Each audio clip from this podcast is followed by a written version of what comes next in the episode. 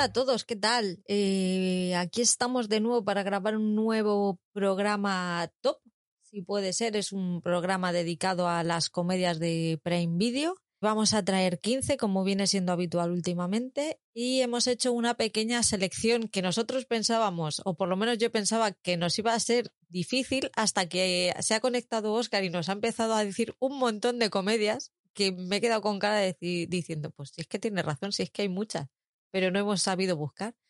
Así que eh, vamos a ver qué, con qué os encontráis en, en el podcast de hoy. ¿Qué tal, chicos? ¿Cómo ha sido vuestra búsqueda de la comedia de Prime Video? Hola, eh, intensa. Tan intensa que nos ha dejado ahí Ya sé. clavados. Bueno, hola a todos y bueno, a mí me ha costado un poco más. ¿eh? Sí que es verdad que luego cuando ha sacado Oscar esas cinco series que ha elegido él, sí que hemos dicho, joder, pues claro, si nos tiramos bastante atrás en el tiempo, pues sí que encontramos en Amazon Prime bastantes series y comedias que, que merecen la pena verlas. No sé si es que yo también me he ido más a, a novedades o estrenos o las últimas cosas que, que recordaba haber visto en Amazon y no me había tirado por, por estas otras que, que ha buscado Oscar. O que tengo el listón muy bajo, que también puede ser. Bueno, no sé, es que también esto lo llamamos un top, pero no es que sea un top de, de- las mejores series, sino en, tanto como en Netflix como en HBO, cuando hemos hablado de ellas, pues son cinco series que hemos elegido nosotros que nos parece que, que pueden estar ahí o que son recomendables de, en esta plataforma y en este género. Sí, una especie de recopilación, ¿no? Eso es, sí. Pues yo es que estuve buscando y me, al principio me costaba y dije, venga, voy a lo fácil. Y le di a la pestañita de series de comedia y empezaba a ver series y yo decía, pero si es que esto no es comedia, ni esto, ni esto, ni esto. ¿Dónde leñes hay una comedia? Pero es que luego yo no sé cómo lo hace Oscar, que es que le encuentra mogollón de cosas, yo no encuentro nada. Me tienes que enseñar tus trucos. Mm, pues no hay ningún truco. No hay buscar, o sea, nada más. Oscar es de es Amazon, una de esas plataformas que las tiene bastante trilladas, ¿no? Pues porque era barata y porque tiene mucha variedad. Eh, ya no solo en el tema, bueno, en el tema series, pero vamos, a mí me interesa sobre todo el tema cine, eh, donde hay muchísima variedad de pelis, pelis buenas, pelis regulares y pelis horribles. Entonces, pues en la variedad está a gusto. Pero vamos, que si me pusiese dentro de otra plataforma, pues probablemente también hurgaría y sacaría los- las mejores o las peores o Es un arte, lo de saber buscar bien es, es un arte. Pero vamos, yo desde luego creo que no hago nada el otro jueves, ¿eh? O sea que no, no me deis ese mérito. no lo quiero, ni lo quiero, y creo que no lo tengo. O sea que- Bueno, yo creo que al final hemos sido, hemos sido capaces. Al final, como en los anteriores top que hemos hecho, pues es una recopilación de cinco cada uno, que igual en, en algunas coincidíamos y hemos decidido, pues eso, cada uno eh, coger cinco y alguno que teníamos alguna más, pues mm, así tener 15 series de las que hablar. Pues estoy seguro que eso, que si hablásemos solo eh, de un top 5 o un top 10, eh, nos quedaríamos ahí entre nosotros, repetiríamos series. Cuéntanos dónde pueden encontrarnos los escuchantes, Oscar. Bueno, pues vamos con ello. Eh, en Instagram podéis encontrarnos a través de dos cuentas. La cuenta de Paul, arroba fiber-series TV, y a través de la cuenta del podcast, arroba blog en serie podcast. Eh, tenemos también cuenta en Twitter, arroba blog- en serie pod, acabado en D. Eh, la cuenta en Telegram del grupo de las plataformas compartidas, t.me barra plataformas guion bajo compartidas. Y también el grupo del podcast, t.me barra blog en serie. Hay cuenta en Twitch. Vamos a ver si soy capaz de decirla entera. https dos puntos barra barra www.twitch.tv barra blog en serie. Aunque no sé, como yo Twitch no lo trabajo, pues no sé si habrá alguna barra de búsqueda, se busca blog en serie y apareceremos por ahí. Y ahora tengo yo aquí una duda, Patri. Dime, Viene cuenta en YouTube, ¿no? tenemos cuenta en YouTube, sí. Vale, ¿y es blog en serie o blog en serie? blog en serie, blog en serie. Vale, de acuerdo. Entonces ya lo digo bien. La cuenta en YouTube es arroba blogenserie 4489. Me parece una contraseña de una puerta secreta de una agencia eh, gubernamental oculta de espionaje. Arroba blogenserie 4489. Así, todo junto. Y esa es la cuenta en YouTube. Aunque bueno, en YouTube si ponéis el eh, blog en serie en la barra de búsqueda, pues también apareceremos por ahí. Y por supuesto, y no se me va a olvidar, el germen de todo esto, el blog www.blogenserie.com. Gracias por apoyarnos como siempre. Ya sabéis que podéis dar al corazoncito de iVoox si os gusta. Si nos escucháis en Spotify podéis puntuarnos con cinco estrellas, igual que en Apple Podcast. En Twitch y en YouTube podéis seguirnos sin ningún tipo de problema. No os cortéis. Ahí, seguirnos. Como si, como para una boda. No hay problema. Os recordamos que tenemos también el activo de apoyar de iVoox. Si os apetece podéis apoyarnos económicamente por una pequeñísima cantidad de dinero al mes. Y el contenido va a seguir siendo gratuito. Hemos activado también otras formas de financiación a través de un enlace de afiliados de Amazon en el que solamente con hacer clic en él ya lo activáis y sin coste adicional para vosotros. A nosotros nos llega una pequeña ayuda por cada compra que hagáis. Y también si queréis hacernos llegar una ayuda puntual sin mayor compromiso o mensual pero que no sea a través de iVoox, lo podéis hacer a través de Coffee una página web de uso muy simple que os deja invitarnos a un café para que nosotros podamos sufragar los gastos del podcast. Todos estos enlaces podéis encontrarlos tanto en la web como en las notas que siempre dejamos al final de cada programa. ¿Vamos al lío o qué?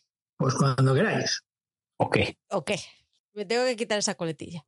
Comedias de Prime Video, Oscar. Tú que lo tenías más claro. Cuéntanos cuál es tu primera seleccionada.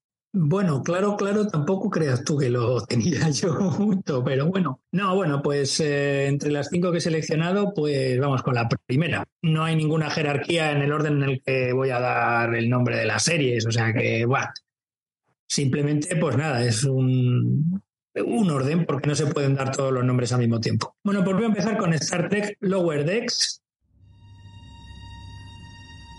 que sería traducido así como Star Trek eh, Cubiertas Inferiores, que nos narra la historia de la USS Cerritos, eh, una nave que está ahí volando y surcando las galaxias del universo Star Trek, serie de animación creada por Mike McMahon, que hace relativamente pocos meses estrenó su tercera temporada en Prime y es una serie de la que he hablado ya varias veces. Es una serie de dibujos animados en las que, eh, bueno, pues eh, digamos que no estamos en una de las naves de categoría A, sino en una nave de categoría B, la USS Cerritos, eh, y mm, se centra fundamentalmente la historia en, pues, en la gente de, que vive en las cubiertas inferiores, ¿no? En, en los curritos, vamos a, a decirlo de alguna forma, ¿no? Eh, voces, eh, las voces de, lo, de Tandy Newsom, Noels, Eugene Cordero o incluso Jerry O'Connell, que seguro que es un nombre que, a muchos os suena de, series de televisión y de telefilmes. Eh, bueno, pues son los actores y actrices que ponen voces a, estos personajes. A Mariner, a, Boimler, a, a, a Rutherford que son personajes con los cuales pues yo pues les he cogido cariño, porras. Además, eh, creo que el trabajo de doblaje en castellano está muy bien hecho. Es una serie que muy probablemente disfruten mucho más, evidentemente, las personas que son, que son seguidoras y que son fans del universo de Star Trek, puesto que en algunos de los capítulos aparecen personajes eh, de otras series del universo Star Trek usando además las voces de los actores originales que los interpretan en esas series, ¿no? Eh, y hay pues muchos guiños, muchos nombres, muchas situaciones que, seguro que los aficionados y fans de, de, este universo pues van a disfrutar más. Pero aún así, quitando eso, creo que es una serie de animación muy entretenida, muy cómica en muchos momentos con situaciones tremendamente divertidas y que yo me lo paso muy bien. Que estoy deseando que llegue la cuarta temporada, si es que la hay. No sé si la han anunciado, si no, si la van a hacer. Pero a mí me gustaría que hubiese una cuarta temporada de, esta serie. Así que, en principio, dejo ahí mi inicio. Star Trek Lower Desk, Star Trek Cubiertas Inferiores.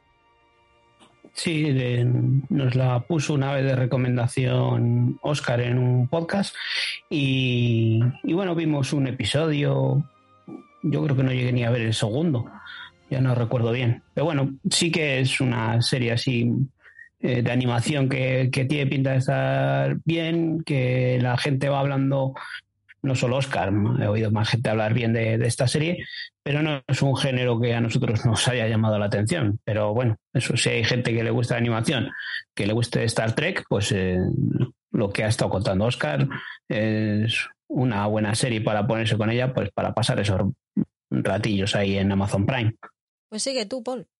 Bueno, pues como dice Oscar, eh, vamos a ir nombrando aquí las series, pero no, no por eso es un orden de, top, ni, en el número uno ni en el número cinco, sino por, por decir una primero o una después. Eh, la que os voy a hablar ahora se llama Good Omens,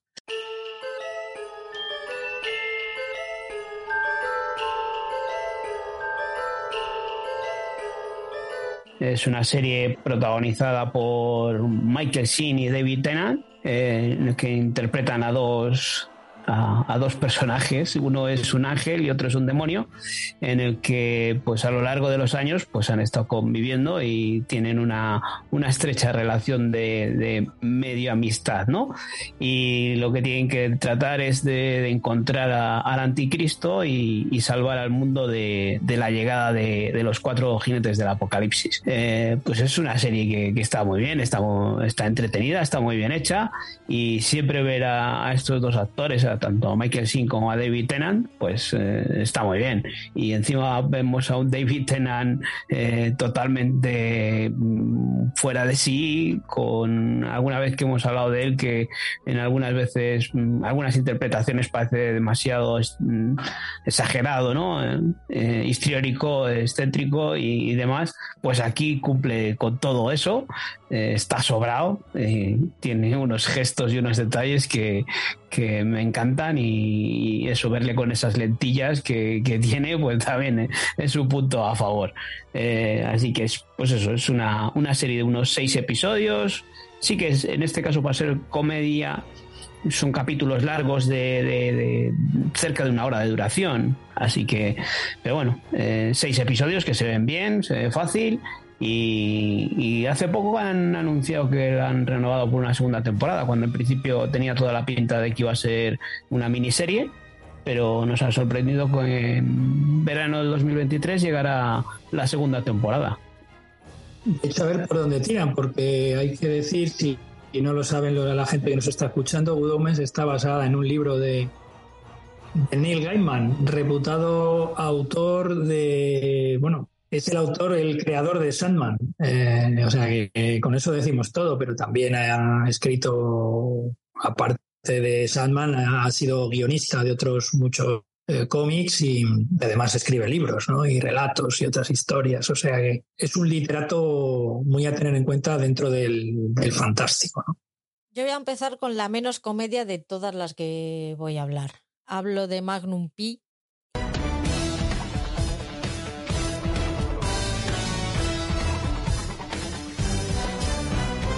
pongo Magnum Pi porque cuando hice la, recopilación no encontraba otra. Es que os lo puedo asegurar que no encontraba otra. Y luego me ha dicho Oscar, siete vidas, farmacia de guardia. Digo, madre mía, ¿y yo por qué no he encontrado eso? Pero bueno, ya la había puesto y con ella, y con ella me, me quedo. Corrígeme, Oscar, pero creo que están puestas las dos primeras temporadas. Sí, efectivamente. Además, la segunda no hace mucho que la han subido para verla. Es el remake de Magnum de los años 80. Eh, está protagonizada por Jay Hernández y Pedrita Wicks, que hacen de Magnum y de su escudera. Bueno, su escudera tiene mala hostia, eh, Higgins aquí, pero le sabe poner en su sitio. El hecho de que sea una mujer ha cambiado bastante el desarrollo de los dos personajes a lo largo de las dos temporadas, todo hay que decirlo. En la versión original, Higgins era un señor ya de cierta edad, que es interpretado por John Hillerman. Evidentemente, no, lo que nos quedábamos con ello era que se llevaba mal con Magnum. Entonces, esa relación, pues, continúa ahí con esas tiranteces. El hecho de que sea mujer, yo espero que, que no lo lleven al terreno amoroso, ¿vale? Que la cosa se quede donde se tiene que quedar y, y que si tiene que haber afer amoroso, que no sea entre ellos. Pero bueno, eso ya es una opinión personal mía. Es un detective privado en Hawái. Él es discreto y lleva un Ferrari, pues cuando tiene que ir a buscar a los sospechosos y a investigar, pues él va con su Ferrari para pasar desapercibido. Claro, porque recordemos, Patrick, que es detective privado, pero es el jefe de seguridad de Robin Masters. Es un escritor de novelas de acción, de éxito arrollador, y es el jefe de seguridad de su casa ahí en Hawái, el nido de Robin. Entonces, digamos que el ser detective privado para Magnum es como una especie de pasatiempo, ¿no? Porque en realidad luego a lo largo de los capítulos también se va, vamos, va, viendo que, o no cobra a la gente por sus servicios o la gente le paga en especias. Eh, ¿Recuerdas el episodio de la cabra? Creo que es, ¿no? Eh, mm. Que hay una cabra por ahí en, en el nido de Robin. Es un procedimental sin más, que tiene su caso por episodio, luego tiene una trama que con un arco argumental que, que aguanta toda la temporada y luego pues las tramas de cada personaje que, que van discurriendo a través de los episodios. Tiene cuatro temporadas que ha, emitido la CBS, eh, la CBS la canceló pero NBC la ha recuperado, así que estamos a la espera de la quinta temporada que me parece que se estrena en Estados Unidos en el mes de febrero. Así que nada, es, ya te digo, es un procedimental de estos de tintes policiales. Lo que pasa es que es muy, muy ligerita. El que sea en Hawái también ayuda.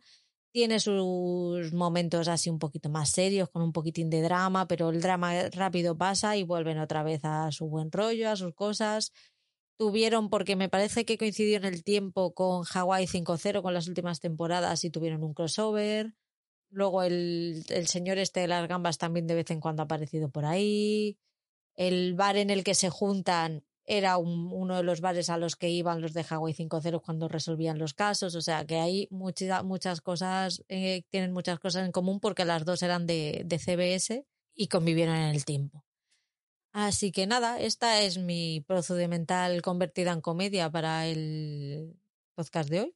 Bueno, y aparte de todo eso, Patri, decir que se pueden dar los crossovers no solamente porque sean de la misma cadena o que se emitan en la misma cadena, sino porque los responsables de revivir este Magnum a la actualidad son los mismos responsables de revivir el Hawaii 5.0 de la actualidad con Alex O'Loughlin y, y, el hijo de James Frank, que nunca me acuerdo, Scott Kahn se llama, ¿no? Me parece. Sí. Peter Lenkov y Eric Guggenheim, que son los dos responsables de Hawaii 5.0 y de esta eh, Magnum P.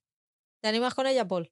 No, no es una serie que me llame mucho la atención y de momento ahí va a quedar. Sigue con la siguiente, Oscar. La siguiente que tengo por aquí es Truth Seekers.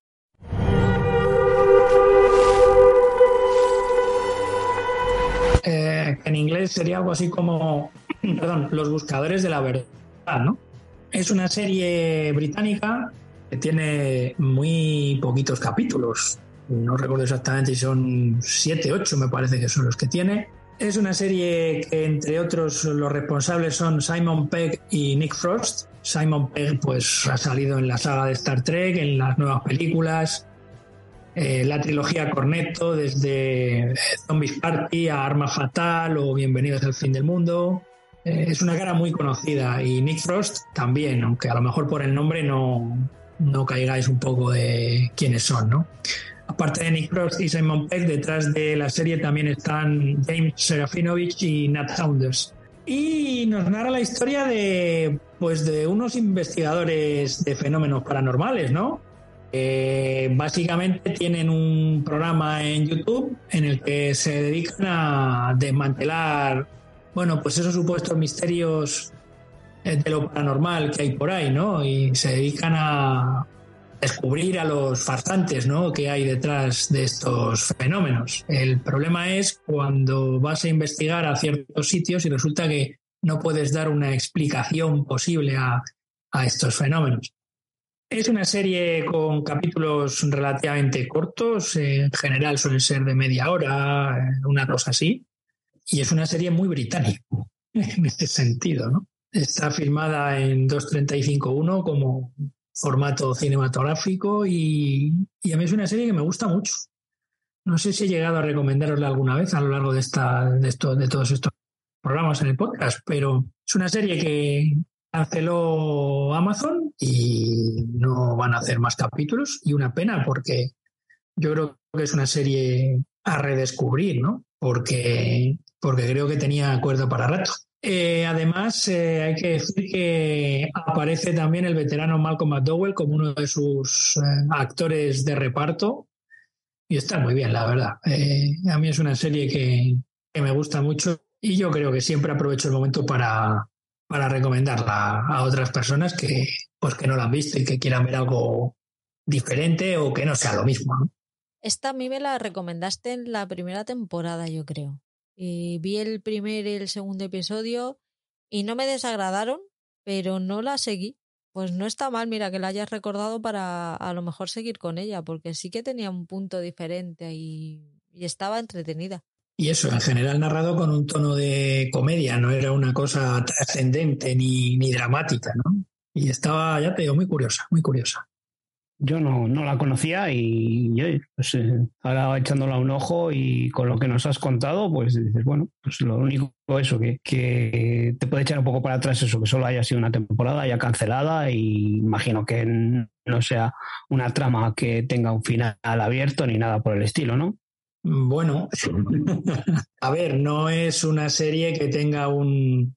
Me gusta usar la palabra cliffhanger. Eh, pero bueno, no es una serie que acabe con una forma que digas, oh, oh, te han dejado aquí, quiero más, quiero más, tal. Pero bueno, tiene un final que podría dar lugar a una, a una segunda temporada. Pero que eso no coarte ¿eh? el hecho de, que tengas que verla, ¿eh? O sea, por favor. Vale, vale. Grandes series hay que han terminado con finales abiertos y no las han seguido, ¿eh? Pues yo ahora aquí os voy a meter pues eh, un clasicazo de las comedias de la ficción española. Eh, os voy a meter aquí a La que se avecina.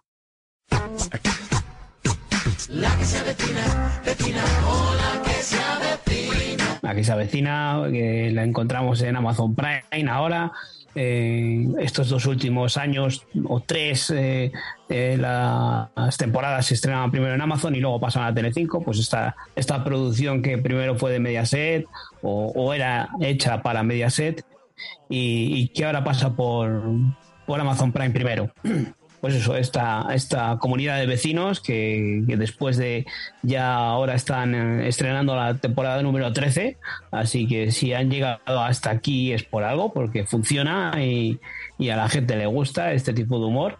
Y a mí es una serie, es un tipo de humor que me entretiene. Eh, estos personajes eh, que conviven en este edificio. Ahora en esta última temporada eh, lo han extrapolado, han tenido que mudarse a, otro edificio del que venía siendo el habitual.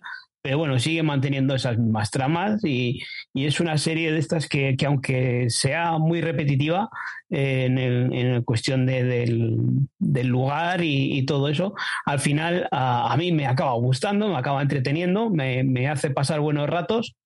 Es un humor tonto, simple, pero con el que yo hay momentos en el que me, me descojono y, con quien estoy viéndolo con la mujer y la mujer me mira y dice, joder, qué simple que eres, que con, la bobada de eso, pues son guiones chorras, fíjate que vemos series y que nos hacen pensar, nos hacen tener, pues eso, divagar en qué es lo que puede ser o dónde pueden ir o dónde pueden llegar.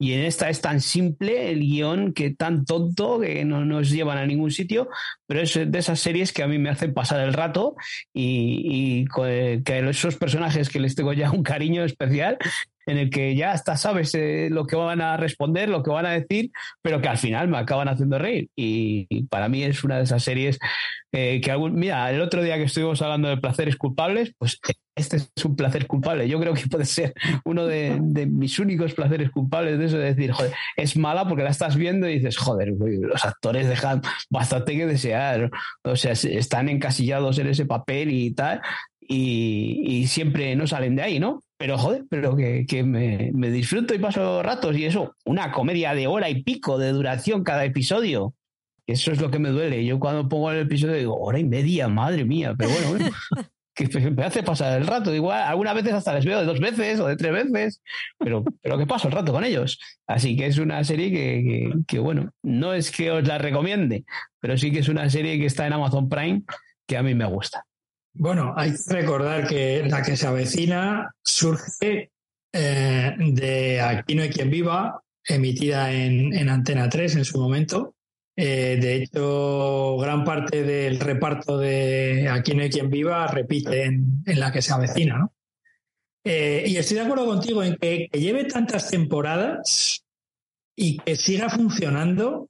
No sé si es porque tiene un núcleo de fans como tú mm, irredentos que, les, que les encanta o porque ya el, equipo de guionistas, que supongo que habrán ido cambiando a lo largo de las temporadas y de los años, eh, les dan, le dan vueltas a la cabeza para meter a estos personajes tan peculiares en situaciones mm, tremendas. Yo, o sea, que, haya capítulos de, estas temporadas pasadas que tengan eh, un nivel de... O sea, ya no es solo, ya no son solo las situaciones, es el ritmo de la comedia, ¿no? Y mantener un ritmo de comedia durante una hora y pico, capítulos de hora y pico, o sea, es que mm, es difícil, o sea, tiene muchísimo, muchísimo mérito, ¿no? El, ritmo, sobre todo. En una comedia, el ritmo es, es fundamental y, y estos capítulos los tienen, o sea, después de 12, 13 temporadas los siguen teniendo, o sea, es, es increíble, increíble. Es, meter a estos personajes en, situaciones a cual más disparatada y más surrealista. Entonces, es, es como, como tienen que pensar estas cabezas para, para, llevar a estos personajes a sus extremos. Yo no tienen, no tienen miedo a nada. Y salen personajes y entran otros y da igual, ¿no? Sí que es verdad que, mm, que hay personajes que si desaparecen mm, se iba a notar bastante un amador, un recio, pues sí, y desaparecen, sí se iba a notar bastante. Está sí, sí, son, son, el alma de la serie. Así que si uno de ellos ahora lo deja, vamos, quedaría cojísima la serie. Pero vamos, es tremendo también. Eh, yo ahora mismo que me viene a la cabeza dos momentos tremendos, ¿no? Hay uno que no sé si están en una casa del terror o algo así por la noche es un episodio de estos que acaban en, el cartelillo de la Guardia Civil, una cosa de estas surrealista. Y luego otro, que ese me parece obra maestra total y absoluta. Es de las primeras temporadas, no sé de cuáles. Es uno que acaban encerrados en el camión de Marisco Recio y se están quedando congelados, pues claro, es un camión, es un camión frigorífico. Y se empiezan a comer y a beber todo lo que hay metido. Eh, que acaba montando una especie de fiesta ahí el día de Nochebuena o Nochevieja o algo así. Bueno, bueno, bueno, bueno, bueno. O sea, ese capítulo es, es tremendo, tremendo. Le dejan a Recios y Marisco, lo comen todo el que estaba dentro del camión. No, no, tiene muchísimo mérito. Eso sí que es verdad que tiene muchísimo mérito. Que una serie como esta, y además con capítulos tan largos, sigan manteniendo ese ritmo y, y sobre todo que a la gente siga gustando y sigan teniendo historias nuevas, ¿no? Y situaciones nuevas con estos personajes. Yo me voy con Chuck.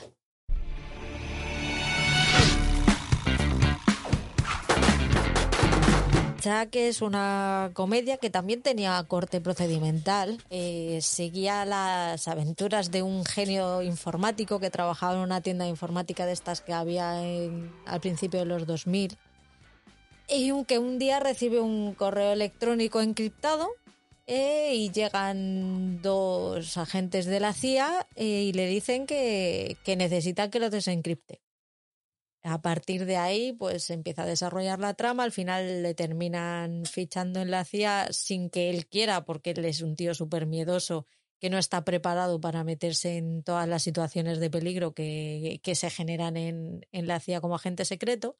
Pero claro, se enamora de, de la chica, ¿cómo no? Está creada por Josh Schwartz y Chris Fedak y protagonizada por Zachary Levi, que le conocemos ahora por Shazam. Eh, Yvonne Strahovski, que es la querida antagonista de El cuento de la criada. Adam Baldwin, Joshua Gómez, tiene un buen reparto, eso es muy graciosa. Yo me lo pasaba muy bien y de hecho, ahora que sé que está, creo que me la, va a ser una de las que me ponga para dormir. Cuando termine con, con collar de, eh, con ladrón de guarte blanco, que es la que estoy viendo, me pondré con Chuck para, para dormir porque me hacía mucha gracia y me lo pasaba muy bien. Me parece que tenía cinco temporadas, sí, cinco temporadas. Y la esta la terminé de ver hasta, hasta el final. Recuerdo que no me quedé muy contenta con el final, pero, pero tampoco te, te creas que me acuerdo mucho de cómo, de cómo terminaba. Así que es. Hombre, tiene unos añitos ya la serie. Porque es del 2011, un poquito. Sí, 2010-2011. O sea que tiene, tiene unos añitos y no sé cómo habrá envejecido, pero yo me lo pasé muy bien viéndola. Pues no es una serie que tuviese en mi radar, pero sí me la voy a apuntar porque supongo que serán capítulos, eh, por lo que cuentas, es serie que iba en cadena generalista. En NBC, creo. Y serán capítulos de 40 a 45 minutos como mucho. Con lo cual tiene buena pinta que cuando acabe con Rizzoli y Isus, que es la que estoy viendo ahora cuando me pongo a comer, pues empiece con esta o con la de guante blanco también, que es una por la que tengo muchísima curiosidad. Está muy chula el ladrón de guante blanco. Y está esa, lo, que acabas de decir ahora, de, que tiene sus añitos. No sé si es 2008, 2009, por ahí. Eh, pero por la apariencia, en principio, joder, sí que llama la atención. Y puede estar bien. Capítulo, episodios de 40, 45 minutos, 13 episodios por temporada sí que llama la atención. Lo que pasa es que eso sería ponerse uno y ver qué tal el paso del tiempo le ha afectado. A mí la verdad es que el paso del tiempo o es muy, muy, muy evidente o, me daría un poco igual en ese aspecto. ¿eh? De hecho, me estoy tragando capítulos cuando los pillo de corrupción en Miami o el coche fantástico, o sea que Joder, pero yo, yo ahora veo episodios de esos y digo, madre mía, lo que veíamos antes. Claro, claro, vamos a ver. Tú, lo, sabes sufrir.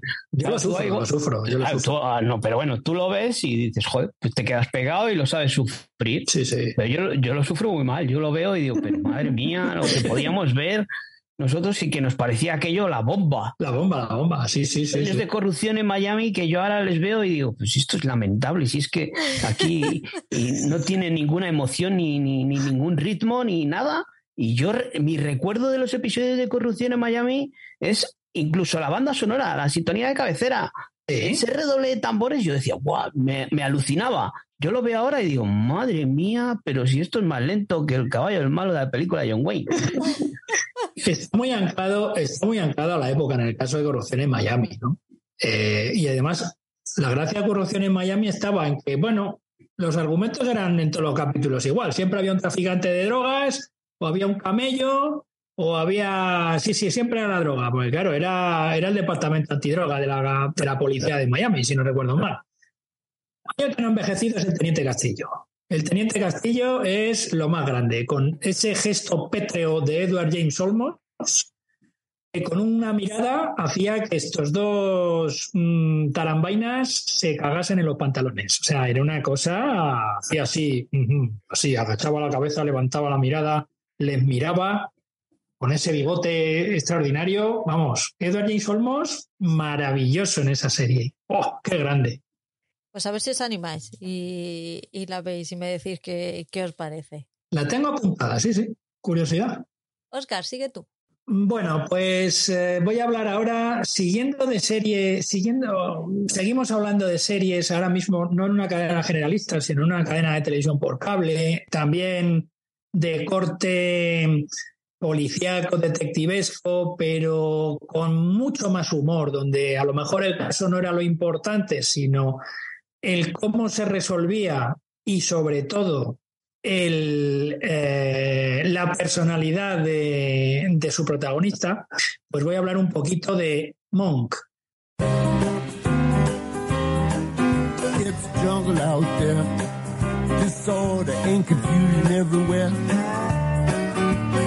Eh, Monk es la historia de un ex policía, maniático completamente y con tal vez el mayor número de tox por, número, por eh, metro cuadrado del planeta.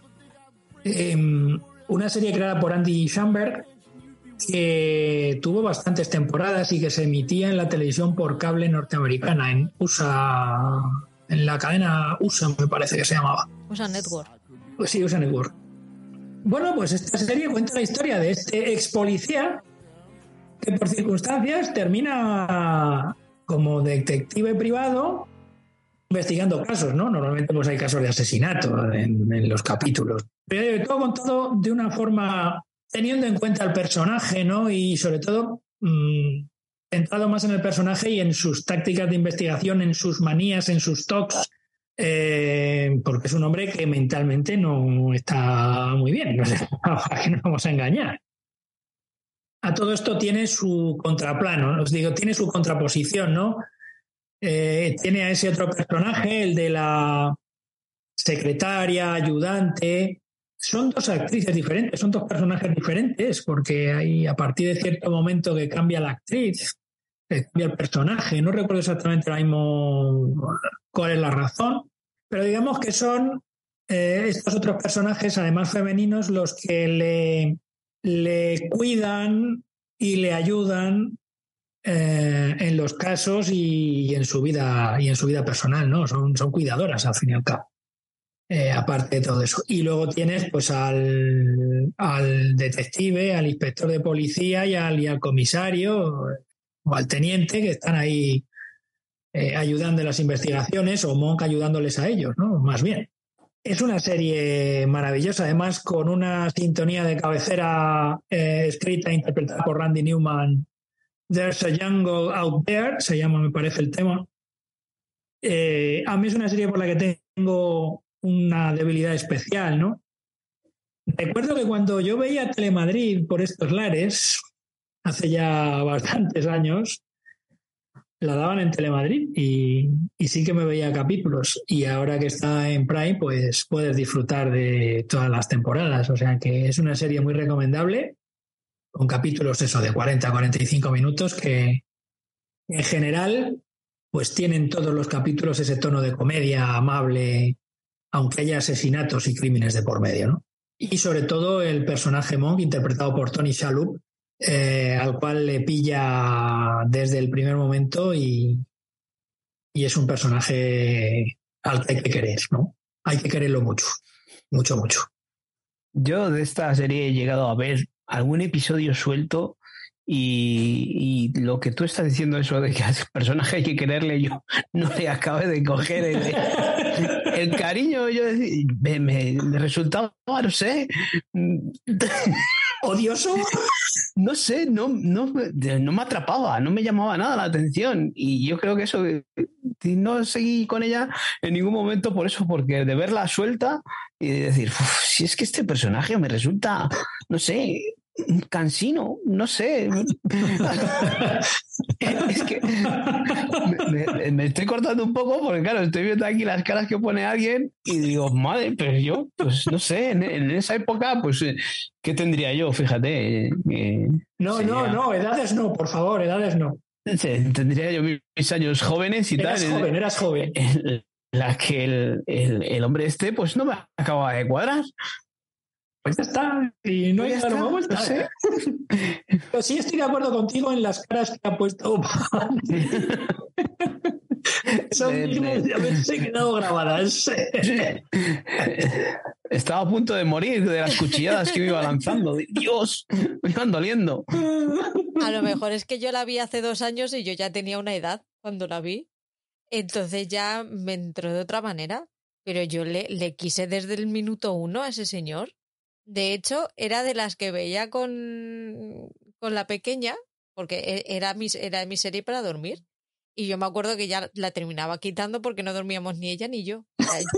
yo la decía, yo ponía el episodio y los primeros minutos, claro, que era cuando aparecía el muerto, no la dejaba verlo. Entonces yo le decía, ahora no mires. Ya se daba media vuelta y cuando ya mm, empezaba el caso, entonces ya la dejaba mirar. Y nos lo pasábamos pipa De hecho, hubo una época en que la quitaron, unos meses que la quitaron, que lo pasamos fatal, ella y yo, porque no teníamos a Monk. Luego ya, claro, como no estaba, yo ya no he vuelto a ella, pero, jolín, es Monk. Es una serie muy blanca y, y muy entretenida, al menos desde mi, desde mi punto de vista, vamos. No tiene por qué coincidir con el del resto del mundo. Que yo soy un tío muy raro algunas veces para que determinadas cosas. Madre mía. ¿Cómo está el mundo, eh? Uf, a la mierda nos vamos. Sigue, Paul. Bueno, pues nada, después de estas palabras bonitas hacia mi persona, bueno, eh, otra de las comedias yo creo que para mí puede ser una de, de los originales de Amazon que, que, más éxito han tenido, de las mejores comedias que, eso, hablamos de originales de Amazon en este caso, ¿eh? Eh, es The Marvelous Miss Maisel. Eh, esta serie que ya os he comentado otras veces, que ya os he recomendado, que no habéis acabado de entrar, pero para mí me parece una comedia eh, estupenda, que está muy bien producida y muy bien interpretada, eh, de esta mujer que vive en Estados Unidos con una, un matrimonio, casada, feliz, acompaña a su marido a, es cómico, a, a los locales en los que hace monólogos y tal eh, pero sufre pues la, la, separación, el engaño de, de su marido y, y, se queda sola. Entonces, después de haber mm, frecuentado tanto estos sitios, pues se decide, ella a, a la aventura de, de, ser cómica también. Y, lo que se encuentra pues es el rechazo de esos años 50, 60 en Estados Unidos a, a, que la mujer entre en ese mundillo de en el mundo de, de eso de los cómicos de, los monólogos de las eh, de estos locales en los que eh, stand-up comedy, ¿no? Eh... Joder, macho.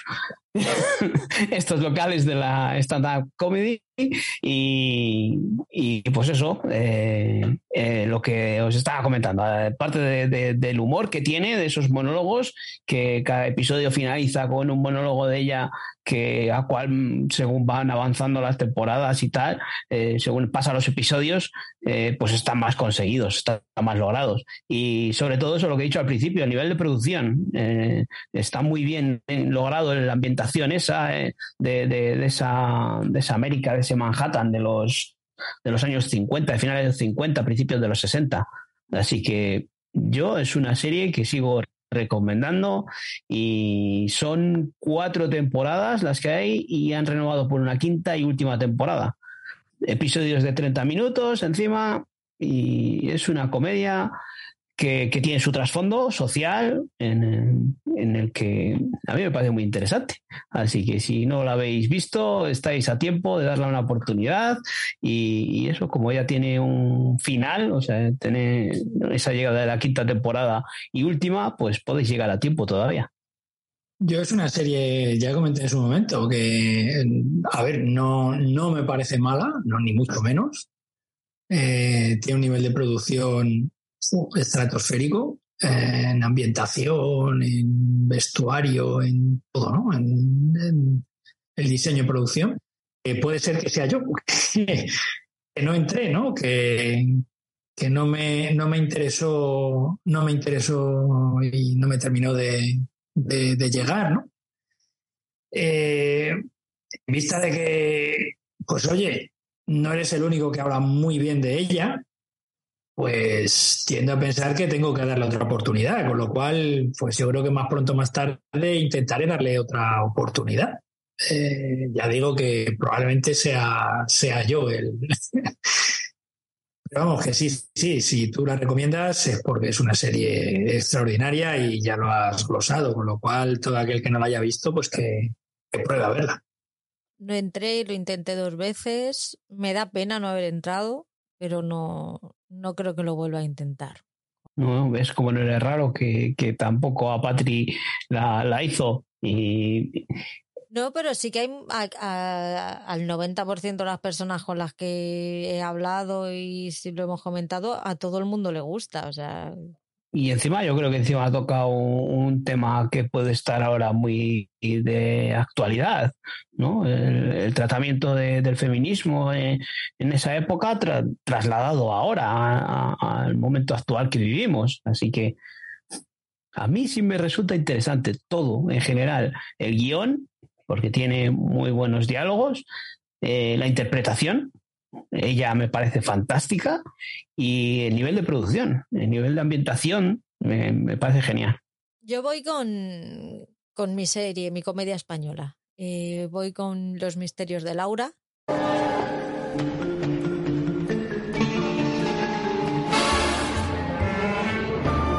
La serie de televisión española protagonizada por María Pujalte, que es Laura Lebrel. Es una inspectora de policía ama de casa que comparte esas dos facetas de su vida. Tiene que investigar asesinatos y ella pues lo hace a través de su intuición y su instinto, sin más. Ella se basa solamente en la intuición y en, y en, y en observar lo que hay tiene con ella a su fiel escudero que es Martín Maresca, que está interpretado por Oriel Tarrasón. En la serie también está Laura Pamplona, está mm, Fernando Guillén Cuervos, tiene un muy buen reparto. Es del año 2009, que tuvo tres temporadas, pero luego Televisión Española la canceló. Nadie sabe por qué porque hubo, me parece que fue en la época esta en la que hubo muchísimos problemas en la española, en muchísimos problemas con de falta de dinero, había se mezcló mucha política de por medio y al final terminaron todas las series mm, y casi toda la producción terminó escaldado. En este año 2022, a principios, si nos vamos al mes de enero, tuvimos un, un episodio especial de hora y media que dijeron que seguramente podría, se podría volver a repetir en algún momento. No se ha vuelto a saber absolutamente nada.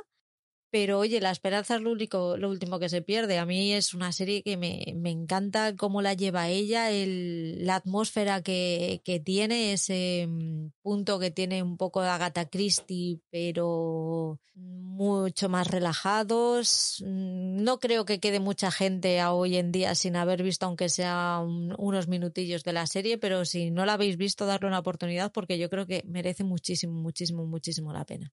Y ya aprovecho que estoy aquí para decirles a los de Televisión Española, por favor, no sé qué hacéis, que no le estáis haciendo temporadas, pero vamos como churros. Habría que hablar también con los creadores, con Javier Holgado y Carlos Vila, ¿no? Que son los responsables de prácticamente todos los guiones, si no todos, casi todos los guiones de, todos los capítulos. Eh, sí, eh, yo estoy de acuerdo contigo. A mí es una serie que me gustó desde el primer momento. Eh, el por qué la cancelaron, razones tendrían, no, no lo sé. Con este último capítulo, eh, capítulo especial que has comentado, pues se recuperó un poco el, el espíritu de, de, aquello, de aquellas tres temporadas. Yo, desde luego, que se puede ver en Prime. Quien no tenga Prime puede verlo en RTV Play, que todavía están las tres temporadas más el capítulo eh, especial. Y yo creo que es una serie estupenda para pasar el rato y, divertirse. Y además con capítulos de horas de 70 minutos, la mayor parte de ellos, o sea, capítulos largos, más de una hora. Sigue tú, Oscar. Bueno, pues eh, voy con una telecomedia pura y dura, que aunque no sea em, original de Amazon, pues es una telecomedia que podéis ver prácticamente completa. Las, no sé si son 12 temporadas, creo que tiene, tiene una, pasada de, temporadas esta serie. Y es una serie que también en algún canal de estos en abierto de, de, A3 Media creo que también se puede, se, puede seguir viendo. Pero aquí en Prime la ventaja que tenéis es que podéis ver los capítulos de manera eh, correlativa y sin que haya publicidad de por medio. Me refiero a dos hombres y medio.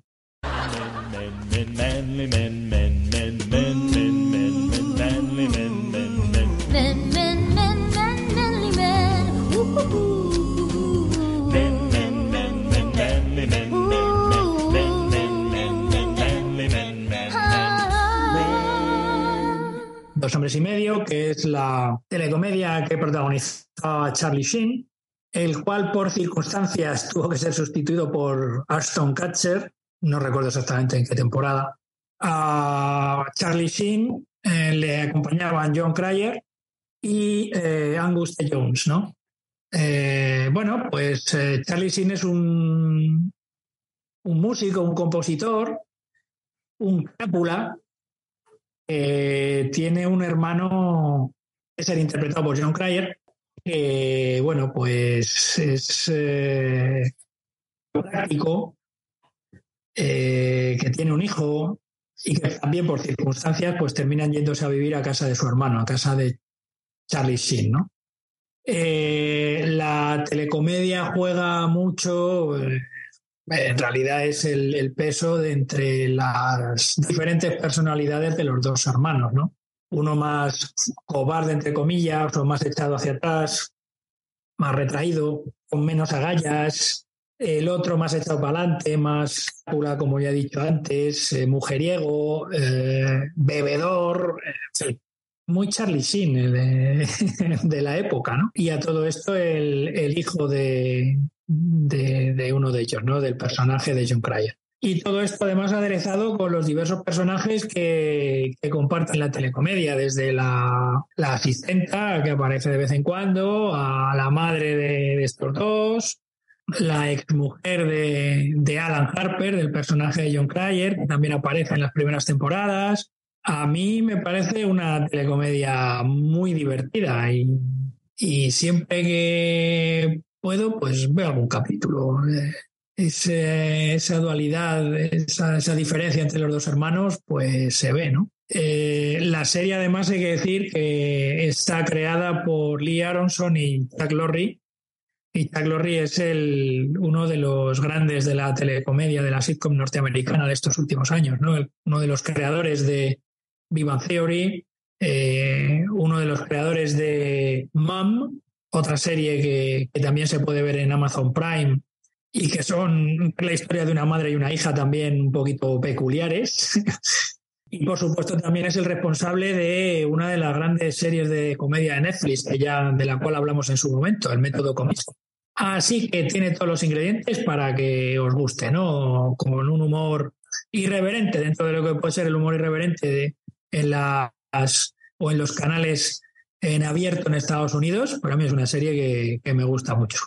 Y que me quedo atrapado cuando la veo que la están poniendo. Entiendo que no todo el mundo le guste, ¿eh? Eso también es verdad. Sí, yo es una de esas series que no la he seguido, pero siempre que, que, la he visto en los canales estos abiertos que, que, está ahí, pues al final me he quedado viéndolo. Y no es una serie que la haya seguido de continuo, pero sin embargo veo un episodio a medias y, y, me quedo viéndolo. Sin tener nada que ver, saber de, de, de qué va la trama, sino, hombre, sabes cómo, en qué situación están, ¿no? Cada personaje pero, pero no, no, que no hace falta llevar una trama. Y eso, te quedas, lo ves y no sé, me pasa a mí eso. ¿eh? No me llama la atención para seguirla desde el principio ni para continuarla, pero sí que si algún momento que estoy haciendo un zapping por estos canales, o eh, ahora ya no, ¿no? Pero en su día cuando lo había, pero sí que me he quedado un poco como nos suele pasar con Friends, con The Big Bang Theory y estas cosas, que llegas al canal de Neox y, si están, paras de, seguir cambiando canales. Sí, no sé qué tiene, es hipnótico. Hay algunas series que son hipnóticas, las ves y dices, uy, ¿ves? Pero yo, por ejemplo, con Friends no, me pasa. A mí sí. Y con, esta, y con esta sí. Y con esta sí. A mí sí, y eso, y con Big Bang Theory igual. Y en este caso, estas dos series son series que he visto completas, que las he seguido, pero esta otra no. Y que porque no he visto los episodios y bueno, me quedo viéndolo, pero lo, lo, otro es peor porque son episodios que has visto una, dos, tres, cincuenta veces y todavía sigues enganchándote. Lo de esto para mí, pues eso, cuando las veía, pues era la primera vez que las veía y te puedes quedar un poco pillado. O sea, a mí me pasa, me pasa lo mismo. No es una serie que, fíjate, sí que sabía que estaba en Prime y tal. Y no es la típica serie que dices, pues me la pongo para por la noche para quedarme a dormir, pero sí que cuando no estaban las plataformas tan en auge, que te que huías un poco de los canales generalistas y, te, y empezabas a ver qué era lo que había en el, en el TDT, si estaba esta al final, te quedaba. Y además era lo típico que te la echaban toda la tarde un montón de capítulos seguidos y te quedabas toda la tarde con, el, con ella puesta. Y encima, cuando se emitió, cuando las veíamos, era con cuando toda la repercusión de, de Charlie Sheen, eh, que, que, que, iba haciendo esas cositas, ¿no? Entonces te llamaba más la atención verlo, ¿no? Sí, es que en realidad el personaje es muy él. Es eh, mujeriego, eh, le gusta mucho el levantamiento de codo, en fin. Yo creo que no ha hecho un gran trabajo de investigación para, para entrar en el personaje. Lo es, así me da la sensación. Y eso es una cosa que también los guionistas han aprovechado. Está claro que ha habido ahí una, un aprovechamiento mutuo, ¿no? Paul. Bueno, pues vamos con, con mi siguiente. Mi siguiente es una de las primeras originales de Amazon Prime cuando llegó Amazon a, a, al mundo de las series. Eh, os voy a hablar un poquito de Jean-Claude Van Johnson. Pues es una comedia interpretada por Jean-Claude Van Damme en la que se interpreta a sí mismo. Eh, le vemos a este personaje, a este actor, ya ahora en la actualidad, bueno, esta serie es del año, pues cuando llegó a plataforma aquí, pues sería 2016, 2017, por ahí. Y pues bueno, pues ya está entradito en años, con su barriguilla y desentrenado y tal. Y lo que nos cuentan es que eh, el personaje, el, actor, eh, todas estas películas que había hecho, pues eran una tapadera de, de, otra, de su alter ego, de su otra vida, en la que era un agente, eh, que un espía o, o, algo así, en el que pues va haciendo misiones, ¿no? Eh, entonces, después de unos años en los que está retirado, pues eh, decide volver a, a la actividad. Y, y, bueno, pues nos encontramos estas situaciones cómicas que nos puede plantear esto en, en cómo se traslada a, a, Europa a rodar una película eh, un país del este, no recuerdo muy bien cuál, eh, eh, en el que están haciendo una versión de, de Huckleberry, ¿no? De Tom Sawyer o algo así, ¿no? Sí. Y, y, y, luego, pues la tapadera es intentar descubrir lo, pues un tráfico de drogas que hay por ahí, un cártel de drogas. Y pues eso, nos encontramos estas situaciones peculiares de, de este personaje que, pues que ya no se desenvuelve tan rápidamente como en sus años mozos y, pues es una serie que, en apariencia se ríe de, de, de él mismo y, y, está muy bien. Yo me parece, me pareció una serie en su día muy divertida, ¿eh? Y yo le he echado un ojo ahora un poco para ver, decir, bueno, mm, cómo puede haber afectado el paso del tiempo, ¿no? Y lo que primero me llamó la atención es al empezar el logo de Amazon, que no es, no es la sonrisita de ahora, sino la caja de antaño. Sí, y, sí. Y, y, me parece que, que, está, que o sea, ha pasado unos añitos, seis, ocho años. Eh, yo pues igual la veía desde otra perspectiva en aquel momento, ahora cuando la he visto digo, pues si está bien hecha, eh, yo creo que Amazon eh, sí que metió pasta ahí y, sí que recomiendo que, la echéis un ojo y sobre todo para los que hayamos vivido esa época de, gloriosa de Jean-Claude Jean Van Damme, porque encima hace muchos comentarios a, a sus películas, eh, eh, el, el, el, el, Time Cop y el Looper este de que, que, salieron prácticamente a la vez, que eran prácticamente idénticos en, en el guion, en la idea, eh, una protagonizada por Jean-Claude Van Damme y otra protagonizada por Bruce Willis, y entonces pues oye, tiene ese choque de, joder, ¿cómo te podía gustar más esa si era mejor la otra? No tiene curiosidades que, que, está bien, ¿no? Y habla de eso, de, de, de su arma secreta, el espagar, ¿no? que tenía Clobasan, ese recurso de arte marcial ahí. Y, y, ver ahora cómo lo hace, pues oye, pues tiene ahí su, su cosa, su lado cómico. Entonces, eh, yo sí que os recomiendo que la echéis un vistazo porque yo me eché unas risas con ella.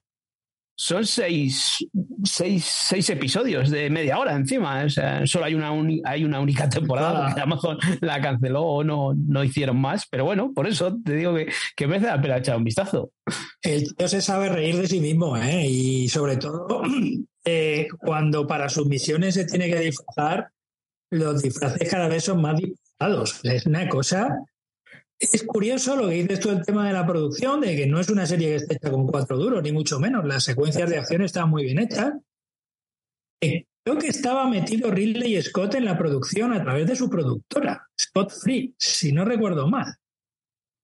Pero esto estoy hablando de memoria, ¿eh? ahora mismo.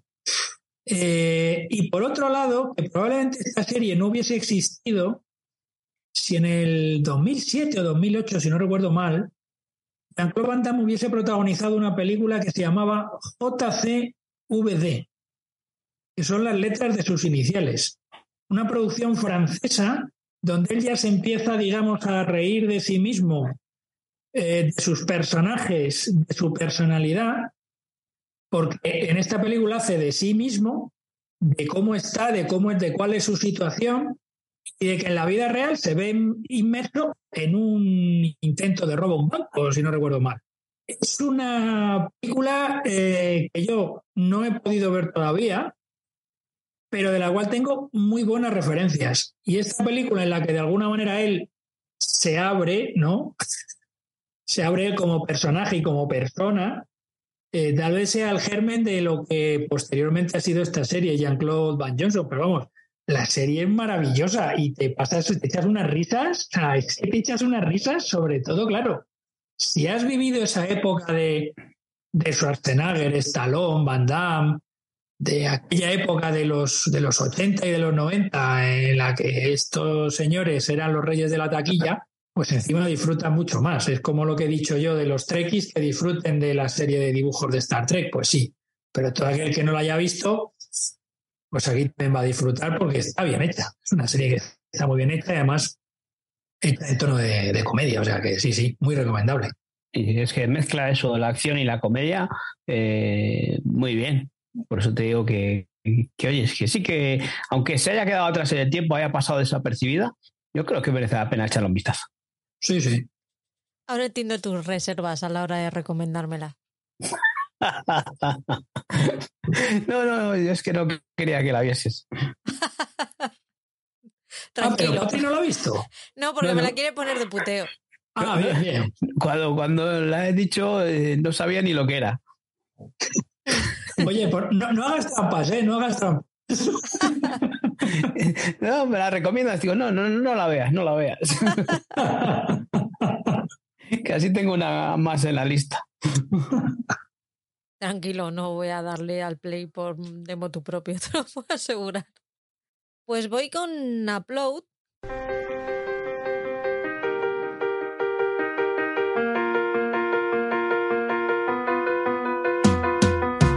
es la serie de televisión, una comedia de media horita, eh, creada por Greg Daniels y protagonizada por Robbie Amell y Andy Ayo que os acordáis que hace dos o tres años se puso muy de moda hacer series sobre qué pasaría después de la muerte. Pues esta fue una de las interpretaciones que hicieron y se supone que en el año 2033, no sé por qué ahora las series todas van en el 2033, 2030, supongo que será porque será el futuro inmediato. Pues en el 2033, en este mundo de, que ha creado Greg Daniels, cuando una persona muere, tiene la posibilidad de subirse a la nube y, vivir a través de un avatar en un mundo virtual creado para ellos en el que gozarás de más o menos privilegios dependiendo del dinero que pagues. Se parece demasiado a la vida real, pero bueno. Uno sigue siendo pobre en el más allá, en el 2033, según Greg Daniels. La premisa es que eh, Nathan, que es el personaje de Robbie Amell, muere, su novia le sube al, a la nube y a partir de ahí empiezan a pasar varias cosas. Él es programador eh, informático, entonces también pues empieza a haber una trama en la que él tiene, hay algo, hay algo más, aparte de que él muera y, y le suban a la nube, hay algo que, que tienen que, que, investigar. A partir de ahí, pues va conociendo al, lo que es el mundo virtual, va teniendo relaciones eh, con la gente muerta revivida allí, con su ángel, que es la persona viva que, que mantiene un poco el cotarro en el en la vida, o sea, la, la aseguradora que tiene el, el, mundo virtual este, pues tiene a personas vivas trabajando para que eso pueda funcionar. Pues eh, ellos los, los denominan ángeles y son los que están un poco eh, al servicio de esas personas que, que se han subido.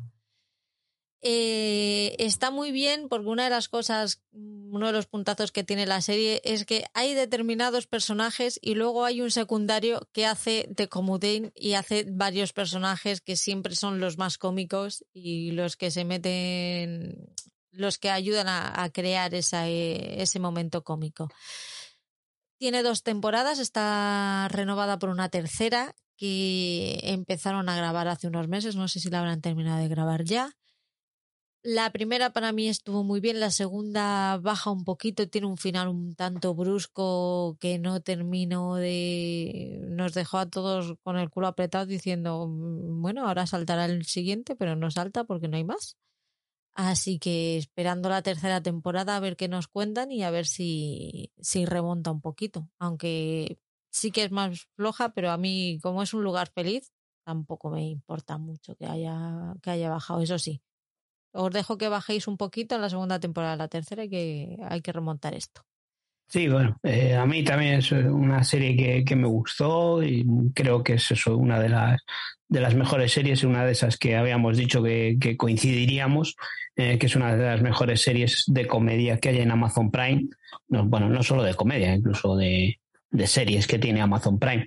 Sobre todo esa primera temporada que nos gustó tanto, pues nos, presentó esa, esa idea tan fresca y, tal, esa idea tan fresca que, que, que, nos sorprendió un poco y lo que estás diciendo ahora, un poco eso de, de que es un reflejo de la, de la vida misma.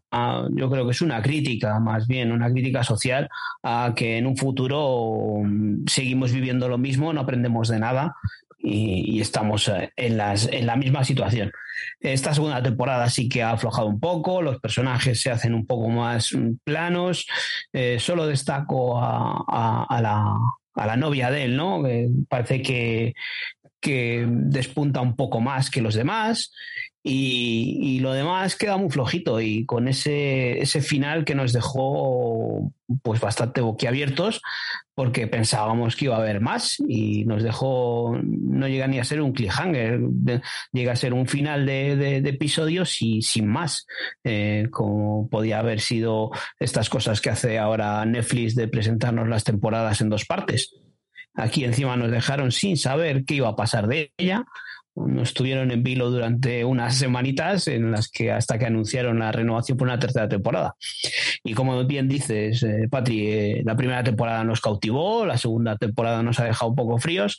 Si la tercera temporada pega otro bajoncillo o mantiene ese nivel de la segunda, pues será una de esas series que al final queden en el olvido. Así que más vale que, que la den un, un pequeño punch para recobrar la frescura de la primera temporada.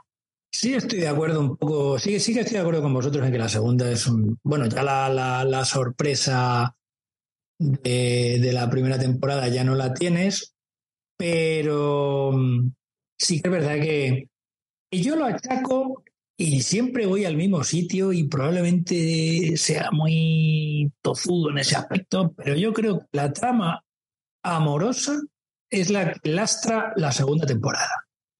Y no sé, yo voy a seguir pensando eso. Si a esa trama no la diesen tanto, tanta bola, probablemente la serie no, no estaría tan, tan, o no habría sido, o no habría bajado de, calidad, ¿no?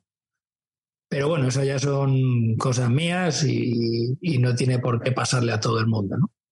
Pero vamos, sí, creo que es una serie que hay que ver, ¿eh? Si todos aquellos que nos estén escuchando no han visto ningún capítulo, les animamos a que, a que empiecen por el primero de la primera temporada, porque se van a encontrar con una serie, al menos en esa primera, fresca y diferente y sobre todo, que es para lo que se hace, divertida y entretenida. Está muy bien, pero es que además le vino muy bien que es una serie pandémica. La estrenaron cuando estábamos todos metidos en casa y fue como un, un soplo de aire fresco de decir, uff, algo diferente, algo que me hace olvidarme que estoy aquí encerrado, me hace pasármelo bien. Eh, es bonita, tiene un mensaje al final positivo.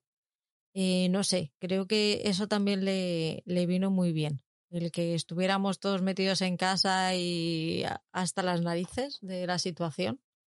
Pero es algo que ha venido muy mal a estas series eh, que vimos en pandemia, sobre todo primeras temporadas, que luego a raíz de ese éxito han tratado de hacer una segunda temporada y no han acabado de dar con ese, con ese mm, punch en el que nos mantengan el interés.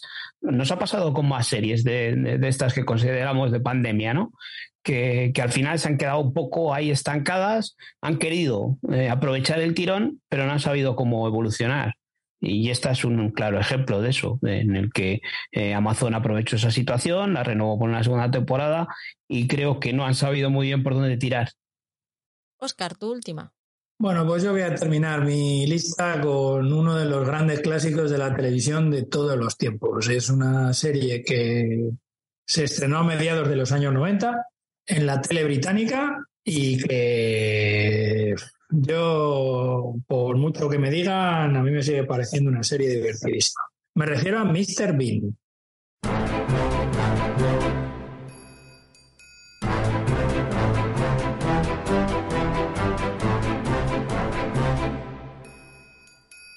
Eh, personaje que, bueno, no necesita presentación.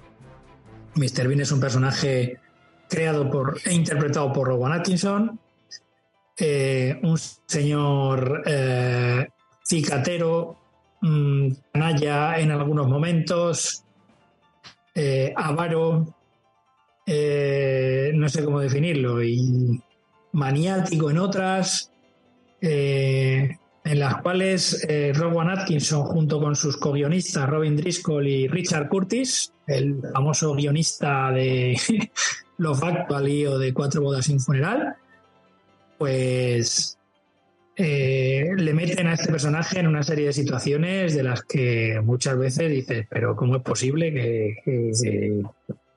que, lo metan aquí? Y sobre todo, ¿cómo sale de ellas y cómo actúa? ¿no? El personaje es como es.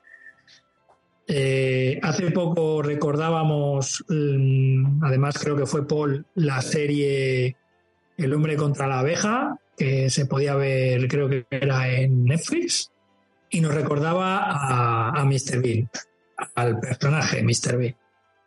Y está claro que si uno tiene Amazon Prime eh, y quiere recordar a Mr. Bean, pues mejor que empaparse de la serie original.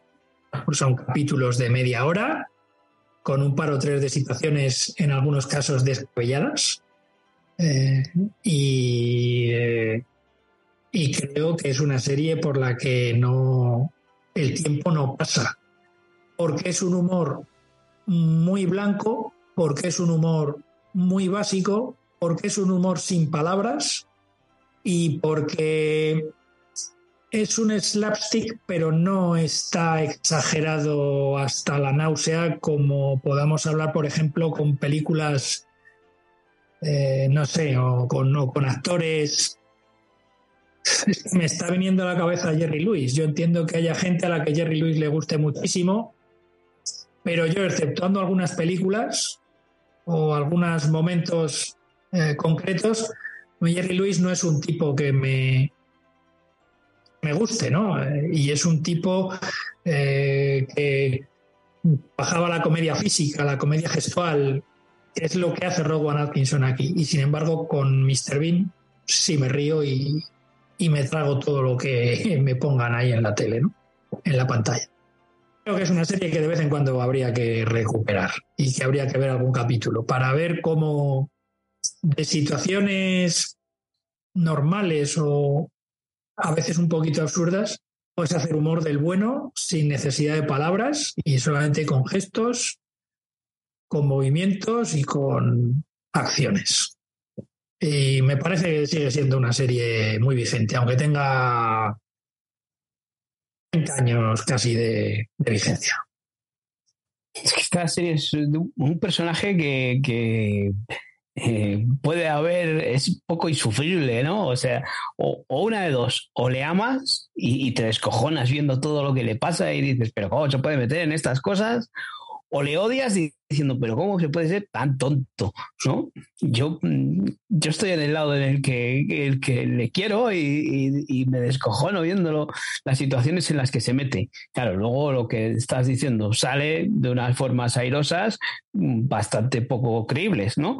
Pero, pero sí que entiendo que tenga esa balanza en el que hay, no, hay gente que no llegue a entrar en ese humor pero yo soy de esos que, he disfrutado mucho de Mr. Bean y hace poco disfruté mucho de ese hombre contra la abeja, eh, me, reí bastante. Eh, no llega al nivel de Mr. Bean, claro está, eh, pero, pero lo que dices tú es uno de esos clásicos que, que he visto un episodio, si te gusta el humor, pues mm, le vas a seguir viendo. Y otra cosa es, si no te gusta y dices, qué cansino, qué, qué, reiterativo, qué tal, y le vas a odiar, le vas a odiar encima con esos gestos que pone. El personaje físicamente no es nada atractivo, entonces eh, no llama nada la atención, pero si te ríes con él, lo vas a disfrutar muchísimo. A mí es que cuando empezó Mr. Bean yo era pequeña. Entonces, mm, yo no le llegaba, no, no le veía la gracia, no entendía su humor, evidentemente, porque era pequeña y tampoco me paraba a, verlo con atención. Y además es que físicamente me, me creaba muchísimo rechazo. Con lo cual, no, ese señor y yo no empezamos con buen pie nuestra relación. Así que no hay, no, no ha habido feeling nunca. Lo he intentado luego, luego lo he intentado luego más mayor, pero es que tengo demasiado arraigado ese, ese sentimiento de cuando era pequeña y no, no entro. Me parece un tontaco. Es que es un tonto al que le han puesto una cámara, se ha puesto a hacer tontería y ya está. Sin decir nada, y es la gracia, ¿no?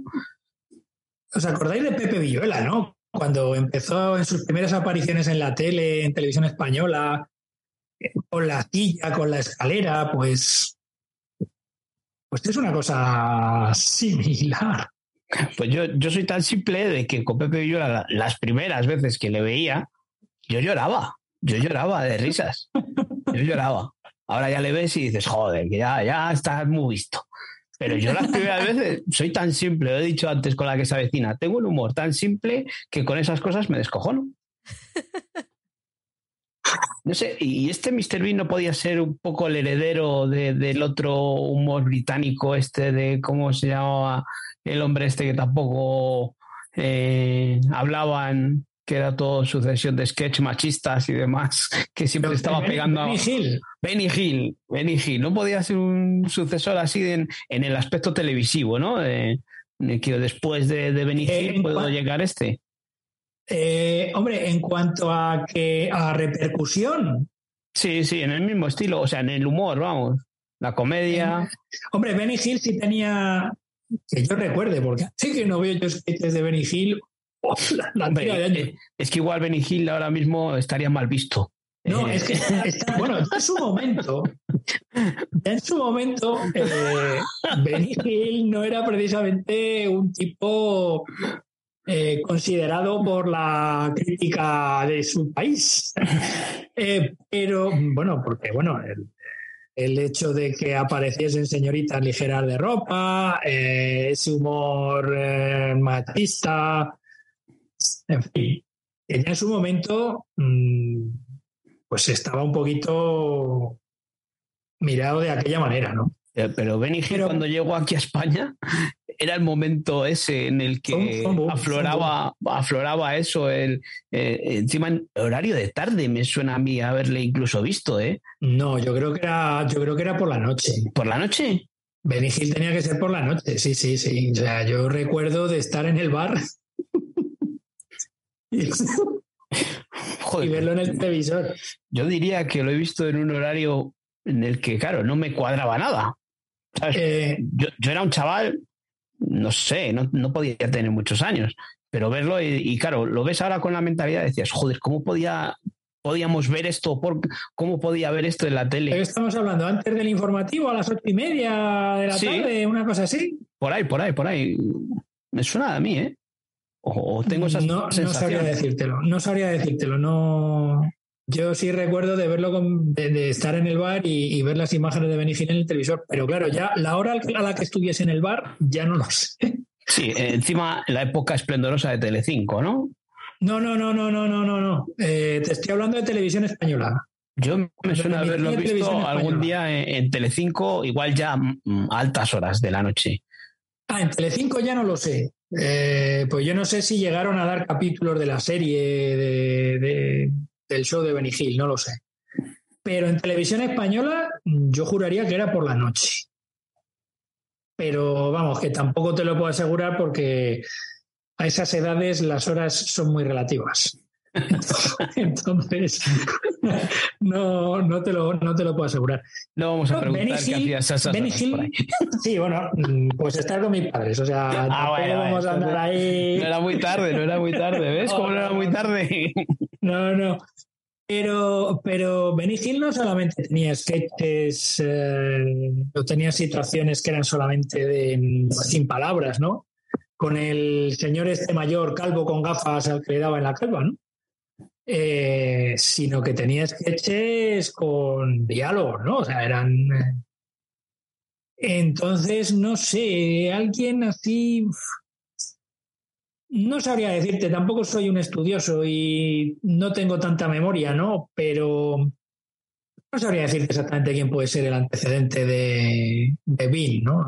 de Mr. Bean. Luego ya, eh, siguiendo con el personaje, las dos películas que hizo son bastante flojas.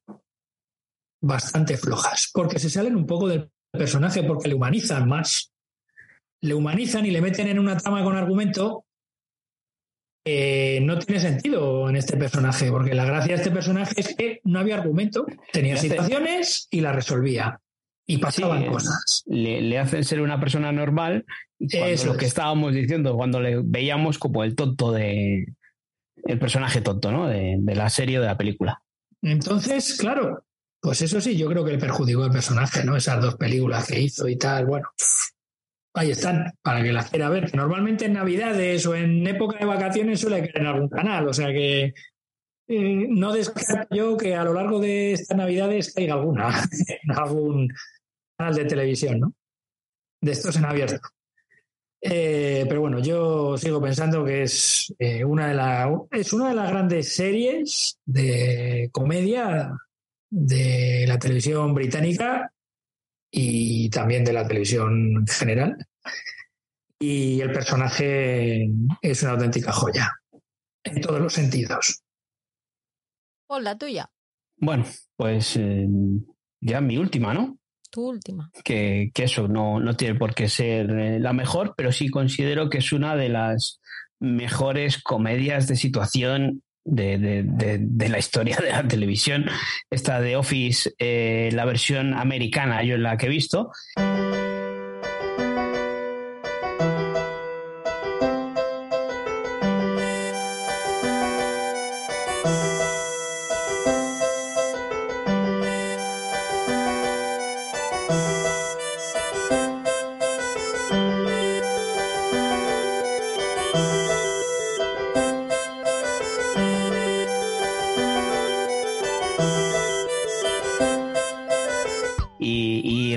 Disfrutado. Mm, yo esta, esta serie mm, la podemos encontrar además de Amazon, en HBO, en Netflix, o sea, la podemos, la podíamos meter, meter en cualquier plataforma como de, lo mejor.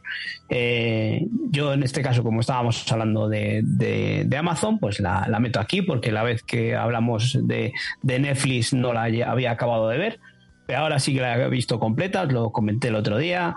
Y, eso, este, este The Office, eh, una comedia, una sitcom eh, ambientada en una oficina de, una empresa que vende papel todas las situaciones que, se viven allí, con, unos trabajadores, con cada uno con una personalidad y un personaje. Podemos encontrarnos allí de todo, eh, desde, pues eso, encima latinos, indios, negros o afroamericanos, ¿no? Eh, eh, y, a cuál personaje más surrealista, el típico guapo, la chica joven, la recepcionista, o sea, todo, todo todos los clichés que podemos encontrar en, en cualquier comedia de situación les tenemos ahí metidos en una oficina y les pasan situaciones disparatadas. Y encima, el más loco, el más ido de la olla es el jefe. El jefe interpretado por Steve Carell, un papelazo que hace. Para mí es el personaje, o sea, ya es ver Steve Carell y ver el personaje de, de Michael Scott a mí es que es ya me cuesta luego cuando le hemos visto en situaciones más serias.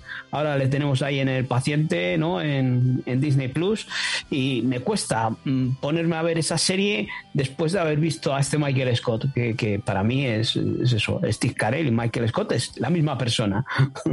y luego, pues ahí tenemos a, Guaperas, que el chaval joven, de la oficina, John Krasinski, que le tenemos ahora en, Jack Ryan, que se va a estrenar ahora también en Amazon Prime.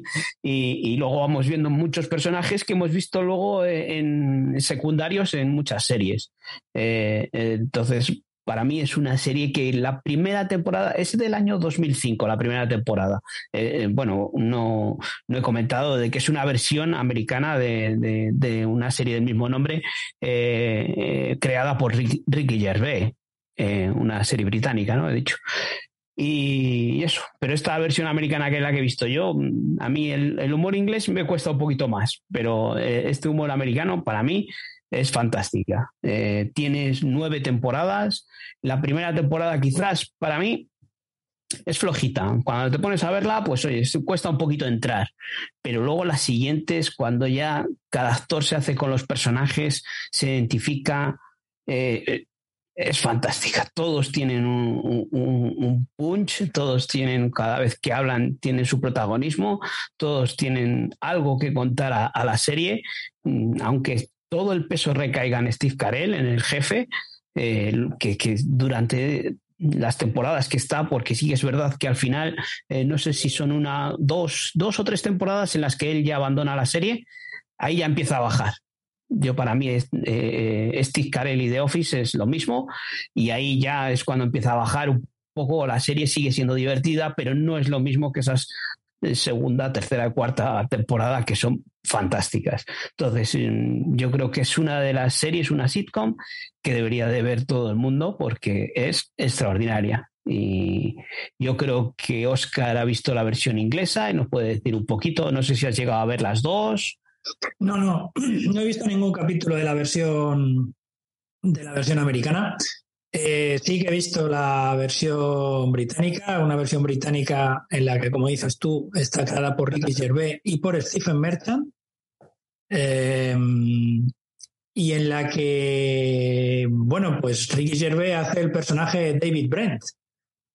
Es este jefe que habla a la cámara, que está es una serie que está filmada con estilo documental, ¿no? Y entonces este, este jefe habla a la cámara y, se da aires de importancia y, en fin, que, es un jefe muy peculiar, ¿no?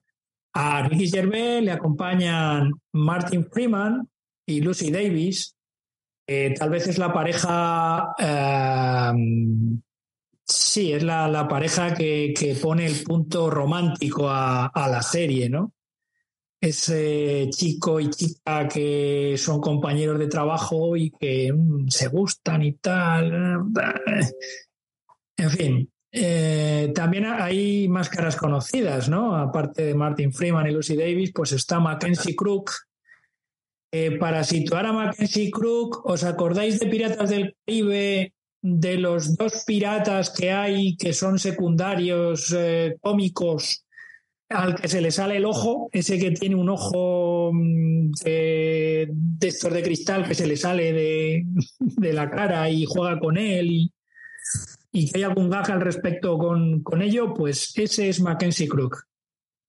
Eh, también creo recordar que aparece Stephen Merchant en algún capítulo. Ya lo tengo, lo tengo un poquito ya más, más, eh, no lo tengo tan reciente.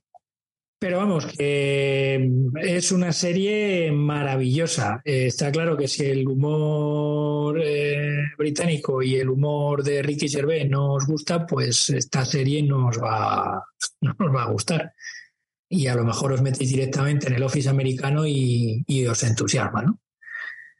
Son dos series eh, con la misma premisa, pero tal vez el desarrollo, pues eso, diferente, pues dependiendo de si es la inglesa o la, o la americana. Pero vamos, que mm, algún día creo que, veré algo, eh, algún capítulo de la americana para ver qué tal, qué tal está En Prime podéis ver las dos. Podéis ver la americana y podéis ver la versión británica. Así que en cualquiera de los casos os vais a encontrar con una serie maravillosa, extraordinaria y de las que pasan a la historia de la televisión. Cierro con Fleabag.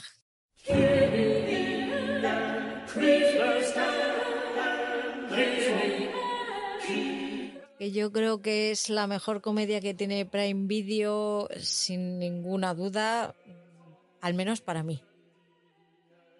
Fleabag es una serie creada por Phoebe Waller-Bridge, también la protagoniza ella y está basada en Fleabag también de, de Phoebe Waller-Bridge para seguir con, con ella. Ha ganado muchísimos premios, es una comedia de dos temporadas, de seis episodios cada temporada, de una media horita aproximadamente, que nos cuenta la vida de, de una mujer que está en un momento muy difícil de su vida, acaba de perder a su mejor amiga que se ha suicidado, se queda con su bar y tiene que salir adelante cuando lo que siente es un verdadero vacío y una culpabilidad tremenda.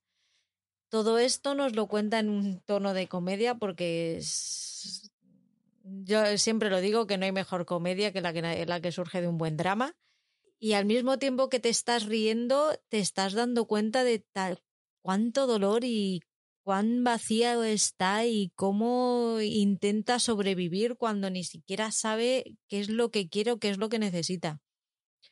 Toca temas durísimos, muy dolorosos, toca la, la muerte, la, su padre rehace su vida con la mejor amiga de su madre después de que ella muera. Eh, hay muchísimos problemas familiares porque ella es la oveja negra de la familia. Eh, cómo intenta llenar ese vacío con sexo eh, de todo tipo y con diferentes hombres. En la segunda temporada se enamora y esa historia de amor imposible, cómo la cómo se lleva adelante, cómo termina. No puedo decir nada malo de ella. Y seguramente, seguro que tiene 25.000 cosas y habré leído 25.000 cosas malas de ellas, pero me da igual. Es que las obvio todas y me quedo con lo bueno que tiene, que es muchísimo. Es perfecta para, para maratón y ahora que vienen las fiestas, si no la habéis visto, no sé qué hacéis, que no, no estáis ya dándole al botón de, de Play en Prime Video. Eh, estoy completamente de acuerdo con todo lo que acabas de decir. Para mí me parece una de las joyas que hay en Amazon Prime, uno de esos originales que, hemos dicho que, está ahí en Amazon Prime, de las primeras series que, bueno, las primeras no, ya hace, hace unos, unos añitos, ¿no? Que, llegó a Amazon. Pero es una joya. Eh, me tuve mis dudas cuando me fui a poner con ella por el tema que trataba, tal, había oído a mucha gente hablar de ella bien y tal. Bueno, vamos a dar una oportunidad. Pero fue ponerme a verla y, vamos, lo que estás diciendo es un drama mezclado con una comedia, pero, pero la comedia te lleva a la risa, a reírte de, esa situación dramática que por todo lo que pasa, cómo lo trata ella, eh, lo trata de una forma tan liviana que, claro, tú te ríes. Y, esa ruptura de la cuarta pared en tantas ocasiones y en momentos insospechados, que en cual no puedes esperar que esté manteniendo relaciones sexuales y que mira a la cámara y te esté contando algo diciendo, no puede ser. ¿Y cómo lo resuelve? El sentido que le da a esa ruptura de, cuarta, de la cuarta pared que dices, hostia, yo creo que no, no, lo he vuelto a ver así de utilizado, de bien usado en ninguna otra serie como en esta. Sí, sí, sí, yo creo que es eso de, de, las mejores veces que está eh, justificado ese, ese, ese recurso. Así que para mí es una maravilla de serie porque está todo bien hecho. Es, es, es, muy sencilla, o sea, no es una superproducción, es un drama muy así, eh, lo que dice, se trata el tema familiar, esos conflictos, esa madre que tienen ahí peculiar, el trato que tiene con su hermana. Eh, entonces tiene todo, todos los tintes, dramáticos de, de, una situación normal pero cómo lo lleva ella, cómo reacciona ella, qué, situaciones, luego lo que dices de esta segunda temporada, de quién se enamora, cómo se enamora, cómo, cómo resuelven todo eso, me parece una auténtica maravilla que, claro, eh, muchas veces decimos que estas eh, dramedias, mm, pero yo creo que aquí, mm, aunque esté el drama ahí, la comedia supera el drama. Y, creo que a veces me cuesta estas que hemos hablado de Netflix el otro día, el método Kominsky, eh, pues, no sé qué, Afterlife o tal, en el que los toques de comedia al final quedan relegados, ¿no? Es más bien drama. Pero aquí, sin embargo, creo que esa ruptura de, la cuarta pared favorece todas esas situaciones de comedia. Entonces, para mí, desde luego que es de las mejores series que podemos ver en Amazon Prime. Pues la tengo en la lista. Si... El problema es que me ponga con ella, pero sí, sí. Eh, llevo, llevo con ella en la lista bastante tiempo, desde la primera temporada. Y creo que uno de los aciertos de esta serie es no seguir con ella. Si lo hubiesen alargado más, nos ha dado mucha pena, ¿eh? Yo creo que es de esas series que, que se nos han quedado cortas con esas dos temporadas pero creo que si, hubiesen, si la hubiesen alargado igual es cuando habríamos caído en lo que estabas diciendo tú antes, en el que nos hubiese saturado este personaje. Por eso dejarla ahí en esas dos temporadas me parece un acierto. Sí, pero fue doloroso, ¿eh? Tal y como termina, lo que te pide el cuerpo es ver más porque necesitas saber. Pero sí que con el tiempo lo ves y dices, es que sí, es que tenía que terminar ahí y ya está. Que sí, encima, dos, Oscar, dos temporadas de seis episodios, media hora de duración. Cualquier momento de esos que, que, te has puesto a ver cualquier cosa repetida, seguro que lo habías visto. Sí, probablemente.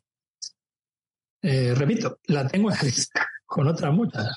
Claro, es que tu lista, si nosotros tenemos una lista larga y extensa, la, la tuya la multiplicamos por tres. No. Ah, porque tú haces más limpias, ¿no? Por seis. Pues al final, para no saber qué meter, hemos hablado de 15, que yo creo que no es tan mal, ¿no? Sí, lo que hablábamos, que, que podíamos sacar de estas 15, podíamos hacer un top 10. 5 igual están metidas un poco así con calzador, ¿no?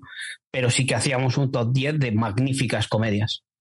Sí, sí, yo creo que la lista que hemos sacado tiene bastantes series de las que pueden quedar para los anales.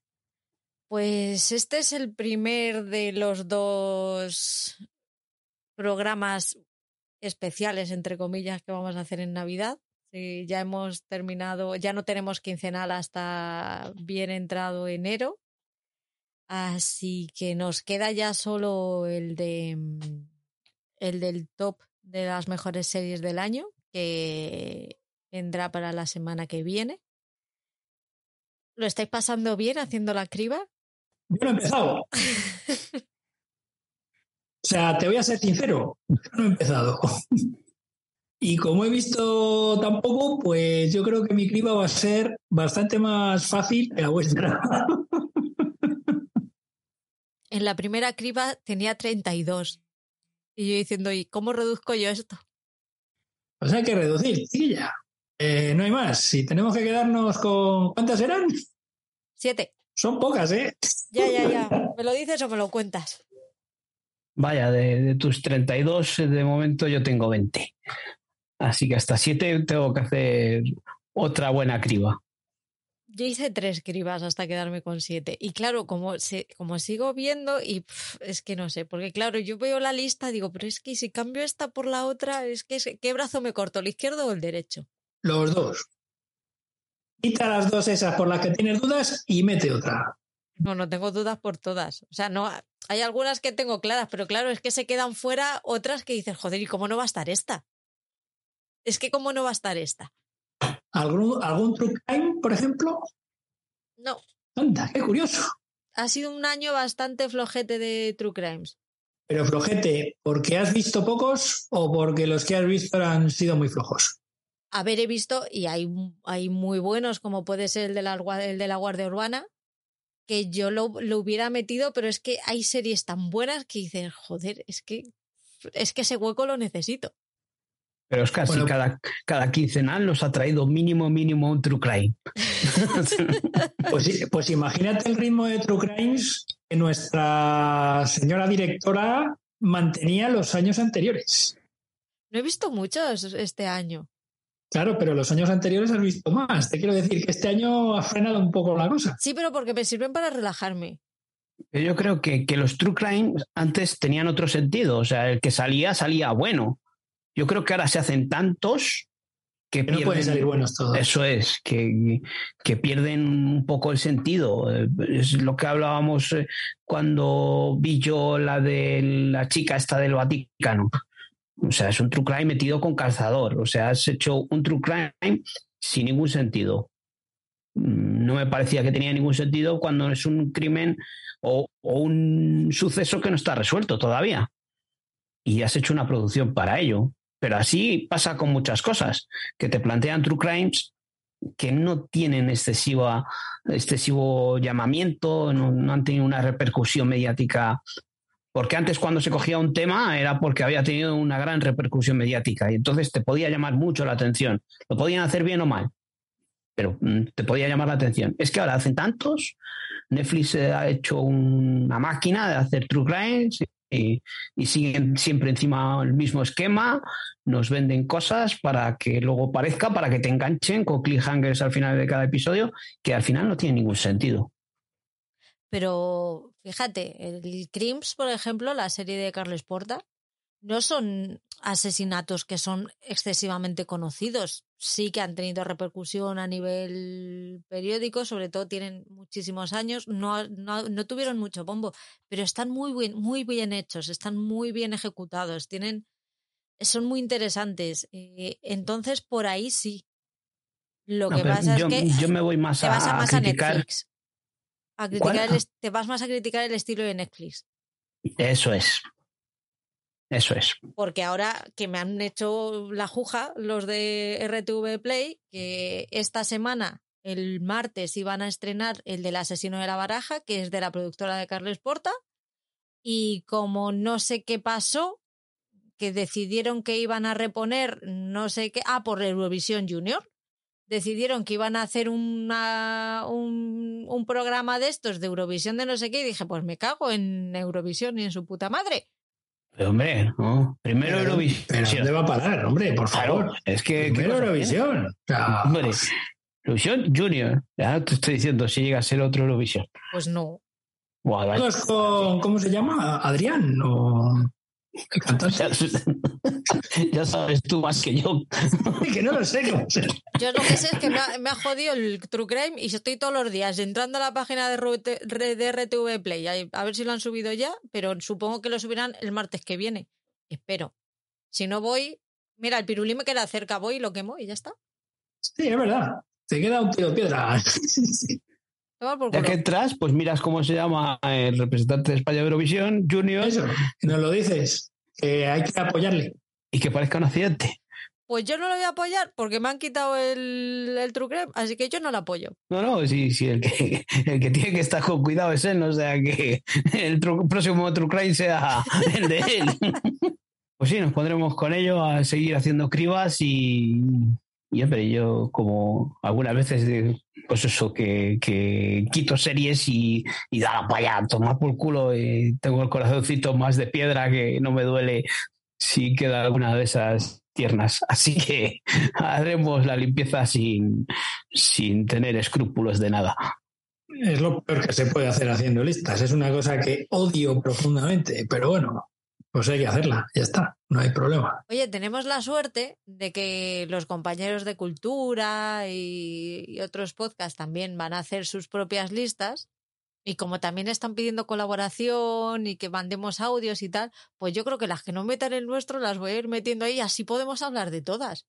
Eso está muy bien. Buena idea, sí señora. Pues sí, pues sí, ahí, ahí la has dado. Así no es mala sí, idea. Sí que prepararemos algún audio para, para colaborar con, con Cultura Seriefila y, y dar nuestro, no sé si un top 10, que nosotros, o top 7, no sé ya, ni las que habíamos dicho, pero sí que dejar ahí un top 5 por lo menos para, para los chicos de Cultura Seriefila. Sí, sí, porque además son series que no es que las descartemos porque sean peores, sino porque es que solamente nos hemos puesto siete y, y yo, te, yo te lo digo, o sea, es que yo miro la lista y Bell Grinch me dice, pero no la mires más, digo, que no la mire más, que no la mire más, digo, pero es que mira la que estoy dejando fuera. Sí, encima, no la hagas en colaboración con otra persona porque encima si te dices, voy a quitar esta. No, no, no, quites no, no. esa, no quites.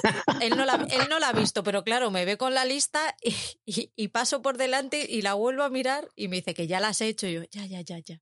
Pero es que mira esa. Y que te diga, oye, ¿y no has metido esta otra? Y tú, "Mm, ¿Sabes qué es lo bueno? Que como la que ve series en casa soy yo y él, pff, no. Es que a él le da igual. Yo estoy viendo una serie y él se sienta conmigo o me, o me dice, venga, vamos a ver algo. Digo, empiezo por esta por el principio. No, por donde vayas. Entonces es que como se la sopla todo en la ¿sabes vida. una cosa? Que a mí me está empezando a pasar eso y me estoy empezando a preocupar. Y un día voy a coger y voy a empezar, en vez de por el capítulo 1, por el capítulo 4, de la que sea.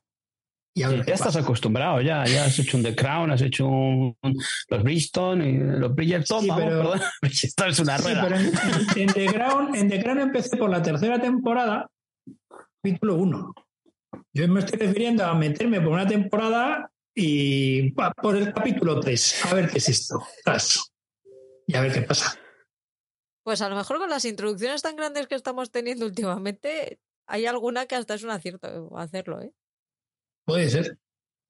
Bueno, si quieres, si, si experimentas, nos lo cuentas. Sí, pero no sé con cuál. Ya veremos. A tu rollo. Sí, sí, totalmente, vamos, no. Bueno, escuchantes, y a vosotros, como siempre, muchísimas gracias por estar ahí, por escucharnos. Os recordamos que todavía podéis mandarnos audios para eh, hacer vuestro propio top de, de series del 2022.